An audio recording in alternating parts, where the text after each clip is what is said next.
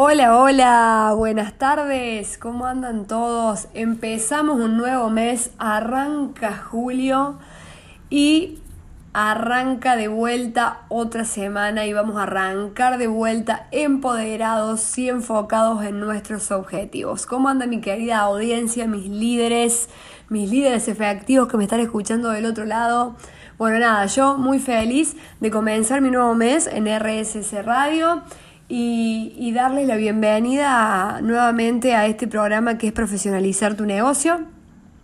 Conmigo, Mari Castillejo en la conducción y por donde por RSC Radio Comunicativa. No sé si habrán visto que en el transcurso de, los programas fue como que ya me voy soltando y voy mostrando un poco de, de mi locura o de esta energía que vengo a compartirles a través de, de lo que me gusta, de lo que amo, de lo que me gusta transmitir y de estas herramientas que, que las brindo y las comparto desde un lugar de amor, sinceramente, y desde un lugar de, desde mi lugar, poder cambiar el mundo.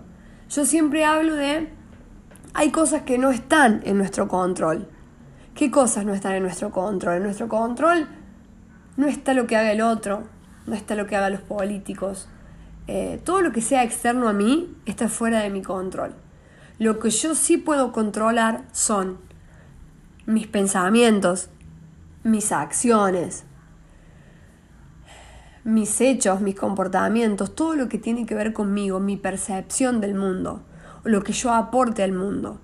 Entonces muchas veces uso esto de, en vez de, de quejarme, uso mi profesión y mi carrera para poder contribuir para un mundo mejor.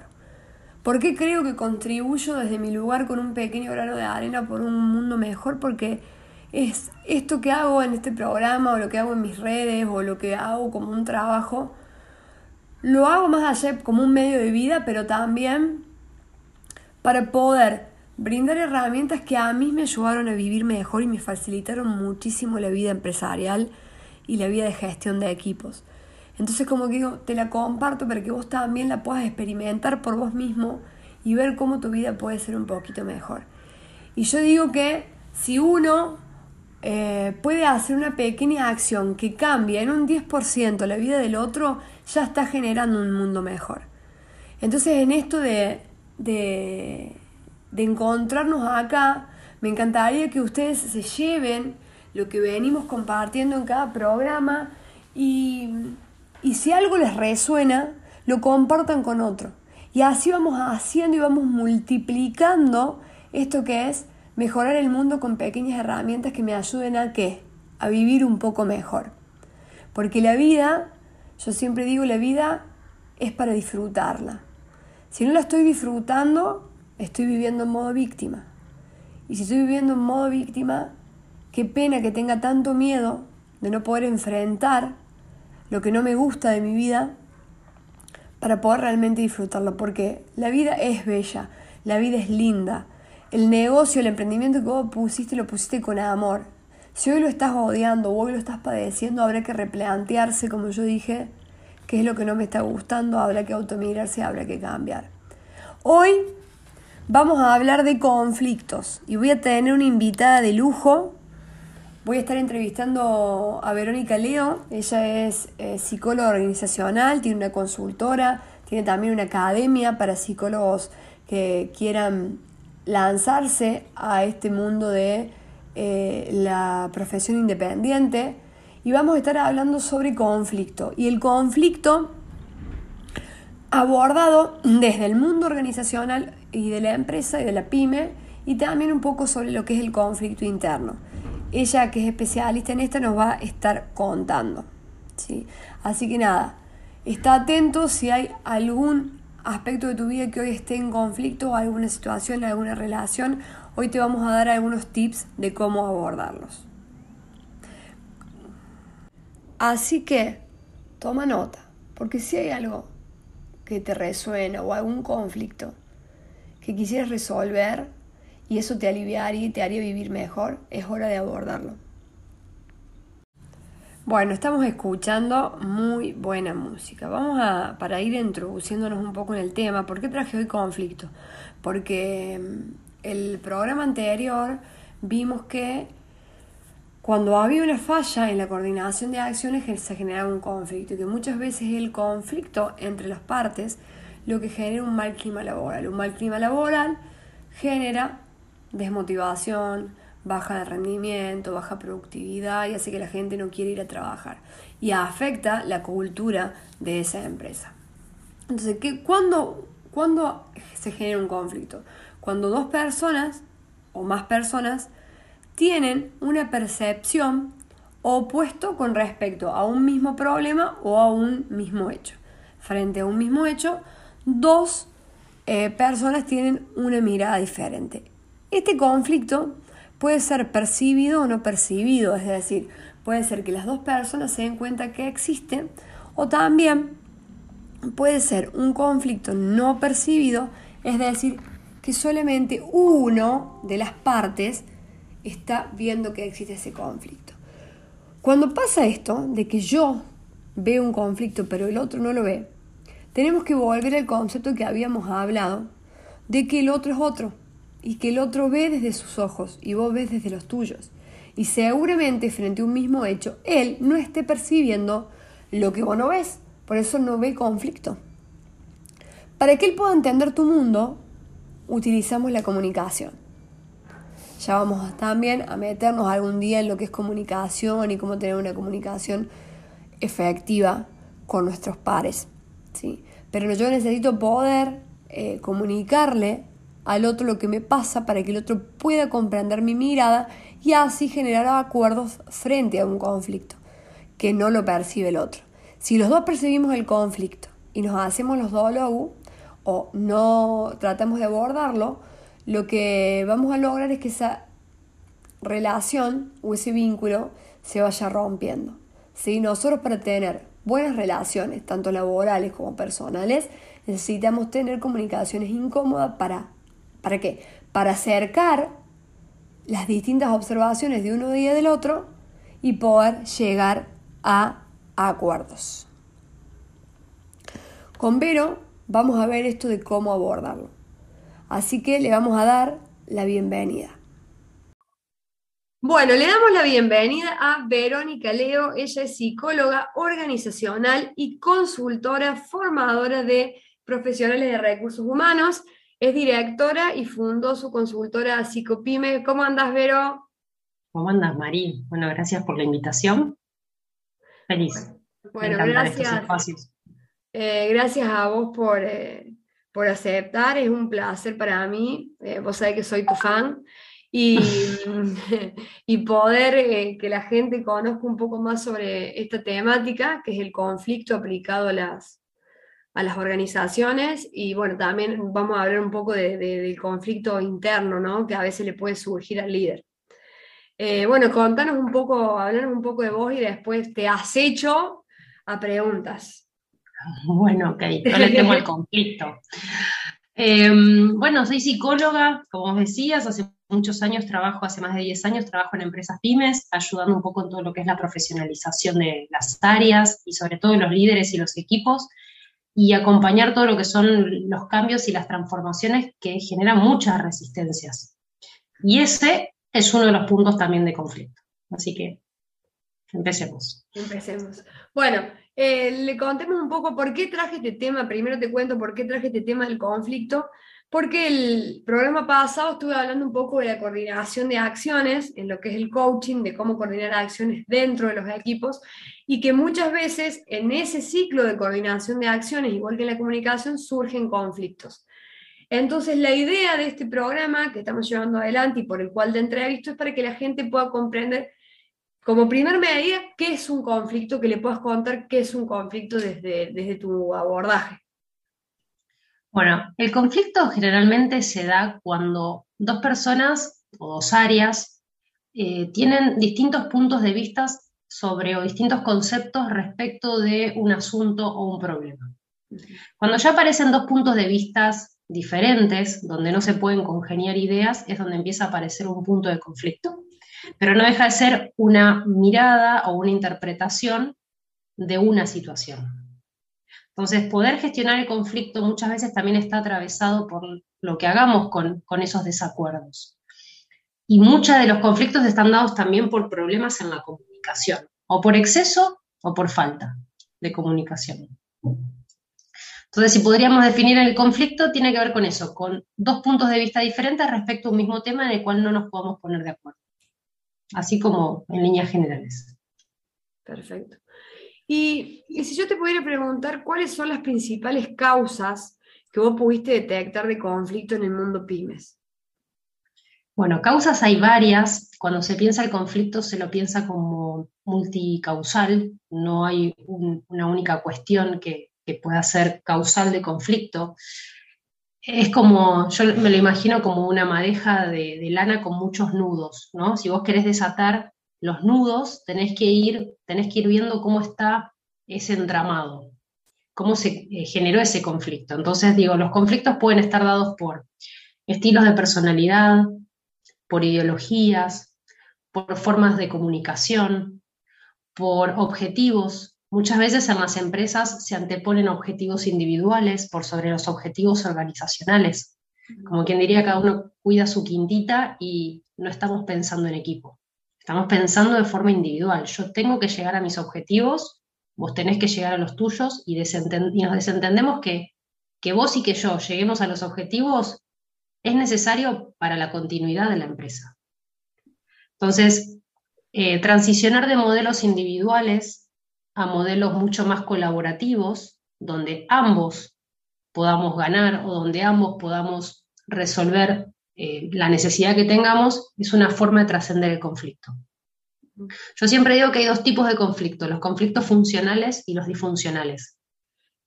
A veces se le teme a la palabra conflicto, ¿no? Entonces se lo evita, se esconde como quien diría la basura abajo de la alfombra. Pero evitar un conflicto, ¿no? Es como que lo que haces es postergarlo e y hacer que aumente el conflicto. Y además, perdón, y además escuchándote es como que eh, puede haber un montón de conflictos dentro del ámbito laboral, porque somos todas personas diferentes que percibimos distinto un mismo hecho. Entonces como que el conflicto como que está, está siempre, lo mejor puede ser que a veces lo veamos o que a veces no, ¿no? Pienso, como líder. Claro, también está el tema de si el conflicto es percibido o si no es percibido. Por eso digo que el, tenemos que dejar de temer a que haya conflictos para aprender a gestionarlos y a resolverlos. A veces buscamos formas evitativas, buscamos, o sea, evitamos conversar, o cuando ya queremos conversar lo hacemos en un tiempo y en un momento donde no estamos, eh, no están abiertas las condiciones, no están habilitadas las condiciones para resolverlo. A veces los conflictos llevan mucho tiempo, a veces no se conversan las no se tienen las conversaciones incómodas que son necesarias para trascender el conflicto. Entonces, si vos me decís, ¿qué causa el conflicto? Estilos de personalidad, a veces también muchos problemas familiares que se pueden eh, llevar a los ámbitos organizacionales. Esto se ve mucho también en las pymes familiares, donde los conflictos de la familia muchas veces se trasladan a las empresas. Eso es, le pone otro condimento. A veces es la falta de funciones claras, a veces es la falta de responsabilidades claras. ¿Quién se hace cargo de? La falta de objetivos. ¿Qué hay que hacer? ¿En cuánto tiempo? La falta de seguimiento. A veces se trabaja tanto en la urgencia que nadie puede darle continuidad a los temas. el bajo desarrollo de liderazgos es otro tipo de conflicto. Eh, todo lo que es clima organizacional también puede ser un factor de conflicto. Entonces, eh, por eso decimos que es como multicausal. Y después tenemos esto que vos decías, el conflicto percibido y el no percibido. El no percibido es aquel que yo no me doy cuenta que hay un conflicto. El conflicto percibido es cuando sé que hay un conflicto y después está el qué hago con eso.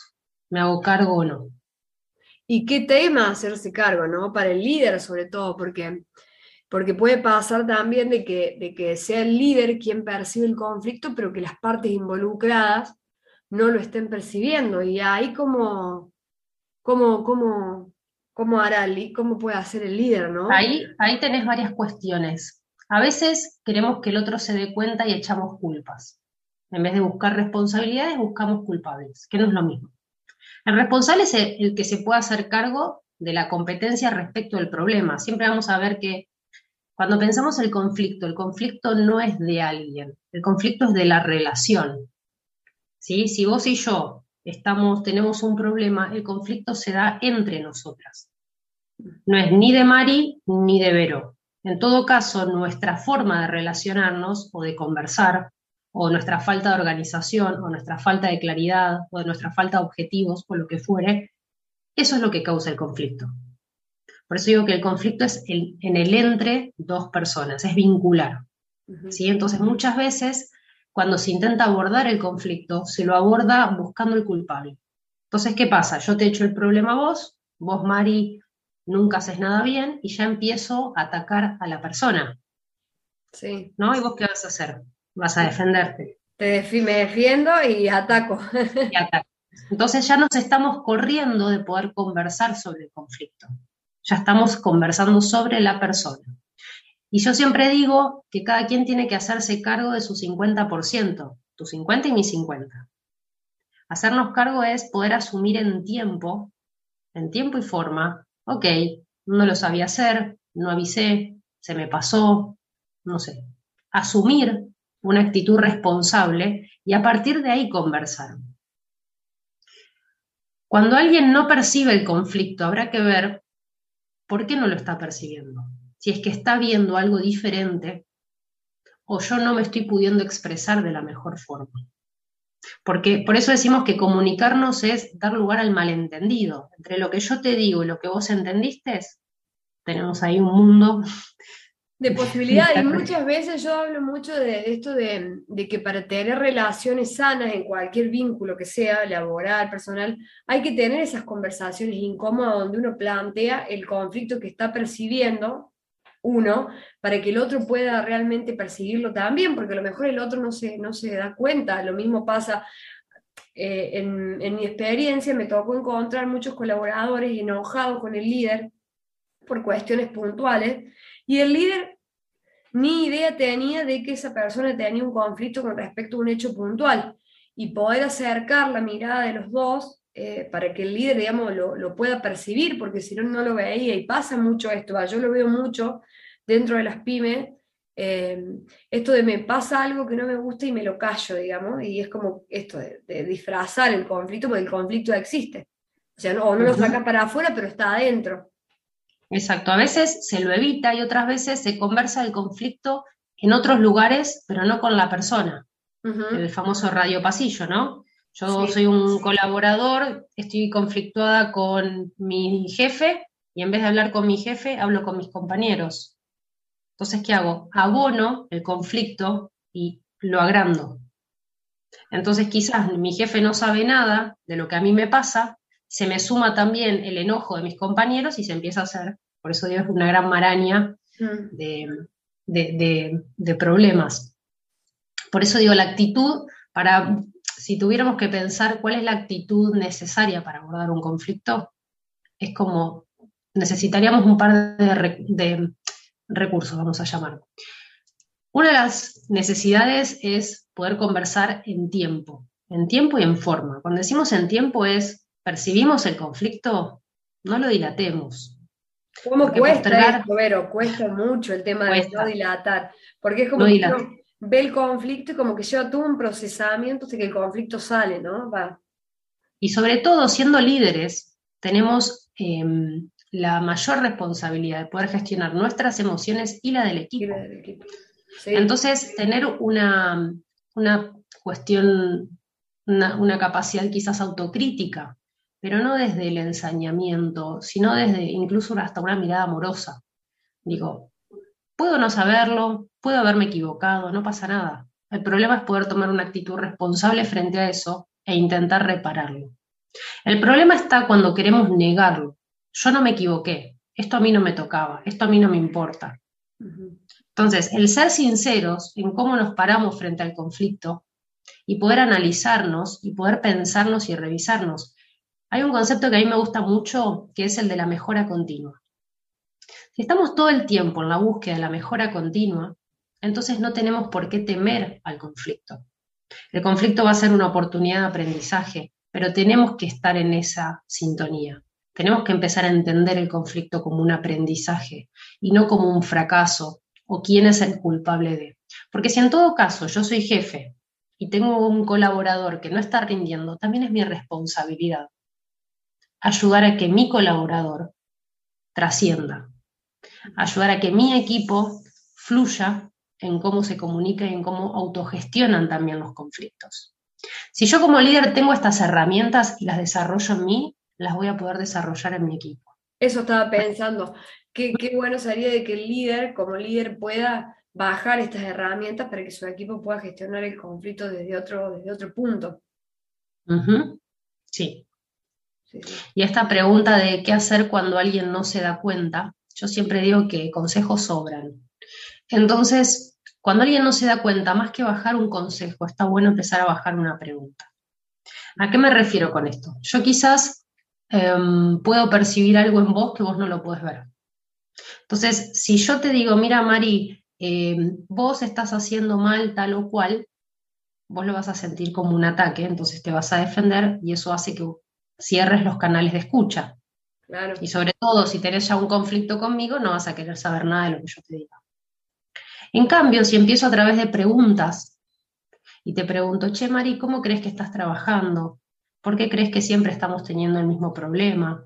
¿Qué podemos mejorar? Las preguntas abren posibilidades, los consejos muchas veces cierran. Cierran. Aunque el consejo tenga la mejor intención. ¿Sí? Pero no es lo mismo que te caiga la ficha por una pregunta y que vos descubras la respuesta, o que incluso quizás hasta no tengas la respuesta. En estos colaboradores que no se dan cuenta o que no lo perciben, la pregunta incómoda. Entonces, esa pregunta incómoda abre la posibilidad de que yo pueda darme una respuesta, más que el consejo. Si a mí alguien me hace una pregunta respecto a algo que yo no puedo contestar y posiblemente esté todo el día dándole vuelta a esa idea. ¿Por qué me pregunto eso? ¿Por qué no lo puedo ver? Y entonces voy a ir a validar esto con otras personas. Y quizás salgan en conversaciones y yo ahí ya estoy abriendo al diálogo, aunque no lo vea. Sí, es diferente, es diferente que el consejo, porque el consejo por ahí la persona piensa, lo puede tomar como, como que alguien viene a decirte lo que tenés que hacer o a marcarte tus errores, en cambio con la pregunta te da a la, reflexión. Y es un gran desafío para muchos líderes ¿no? de las pymes empezar a incorporar la pregunta, porque viste que por lo general cuando se comete un error o hay un conflicto, tendemos a, a veces, muchas veces se tiende a ir con, con sobre la persona, en vez de abrir estas preguntas y ver qué pasó y analizar que son cosas como el proceso, la comunicación de, lo que, de la tarea que estaba haciendo. Y es todo, creo, esto que, que estás hablando vos, es todo un cambio de paradigma que tiene que empezar a tomar como el empresario pyme, ¿no? Que es como una transformación para mí de, de las empresas de antes a las empresas de ahora. Generalmente las posibilidades que tienen los líderes eh, o los colaboradores de empezar a hacerse preguntas es cuando deviene una crisis. Sin crisis no hay posibilidad de la pregunta. Por eso es tan importante las crisis. Crisis está bien, pensada como oportunidad, pero también pensada como la vida misma. Digo, cada proceso de cambio atravesamos por una crisis. Entonces, ¿por qué la evitaríamos? Sabemos que después de esa crisis va a venir un espacio de transformación, de cuestionamiento, de inseguridad, etcétera, pero trascendido eso, va a venir el aprendizaje. Da miedo eh, muchas veces, creo, ¿no? Da miedo, da miedo, a veces puede ser em, la incertidumbre, la ignorancia, la falta de educación. Em, quizás quienes estamos más em, trabajando en este, en este tema de habilidades blandas, de cualidades, de, cuestiones más, más soft o, con personas directamente, estamos mucho más acostumbrados y más abiertas o abiertos a, cuestionarnos. Pero quizás también hay cuestiones que nos pueden trascender desde lo cultural, eh, los aprendizajes, ¿no? Si siempre se hizo así, ¿por qué lo tengo que hacer de otra forma? Si así funciona. Sí, y esa mirada desentiende que el contexto cambió. Y cuando solo vemos algo parcial y no vemos el total, es donde empezamos a quedarnos aislados y donde empezamos a luchar con el problema. Eh, está bueno, ¿no? Está, profundo esta, esta, entrevista, me está gustando mucho. Eh, bueno, y, también algo que quería preguntarte es sobre el conflicto interno, ¿no? El conflicto que tiene uno con, consigo mismo, que quizá escuchándote pienso que por ahí se aborda un poco de, la misma manera, ¿no? A través de, las preguntas a uno mismo. Sí, em, los momentos de, si uno piensa ¿no? en los momentos de mayor crecimiento personal, volvemos, son esos momentos donde uno atraviesa una crisis. Y mm, crisis, conflicto, en toda crisis, en todo conflicto va a haber algo que se pierde, pero también va a haber algo que se gana. A veces, en la intención de no querer perder nada, nos terminamos perdiendo a nosotros mismos. Siempre vamos a perder algo. Nos tenemos que amigar un poco con la idea de el no perder. Siempre vamos a perder algo. Cuando tomamos una elección, si tengo A o B, si elijo A, pierdo B. O sea, y, esto que decís es, tal cual, ¿no? Porque en cada, en cada decisión también que uno toma, yo siempre hablo mucho del costo, del precio, es como que siempre vos vas a, a, pagar, por así decirlo, un costo o a perder algo por otra cosa. Pero por ahí... Incluso... Es como que, qué sé yo, como que eh, no, no, a veces no tenemos como la valentía de decir, de, bueno, pierdo esto para ganar, o muchas veces no lo ves con la misma crisis, ¿no? Pienso. A veces también en la, en la no elección, en la, en la falsa no elección, ¿no? El dejo todo como está. El no elegir también es elegir algo. Si yo dejo que la circunstancia tome su rumbo o que otro elija por mí, también estoy eligiendo. Entonces, sobre esto eh, también es importante que tomemos conciencia, porque ya si vamos a perder algo, perdámoslo a conciencia. Elijamos qué perder para saber qué ganar. Te digo que le estamos dejando acá a, los oyentes como un, eh, un, tema muy, yo siempre cuando hago los programas, te tiro como al final una, pregunta. Si vos tuvieras que dejar, para ir cerrando, una pregunta a, a, los líderes que nos están escuchando sobre el conflicto para que resuenen, ¿qué preguntas les harías? Y me parece que una de las preguntas es, ¿qué estoy necesitando hoy? Si estamos conectados con nuestra necesidad, es donde empieza a aparecer la posibilidad de pedir ayuda si no puedo solo o sola. Eh, cuando podemos con otros, resulta mucho más fácil el camino. Somos seres sociales, entonces necesitamos de un otro, aunque creamos que podemos solo. Desde que nacemos dependemos de otros. Para vivir en sociedad dependemos de otros. Entonces, ¿Qué estoy necesitando yo y quién me puede ayudar si no puedo solo o sola? Y ahí me parece que surge la magia.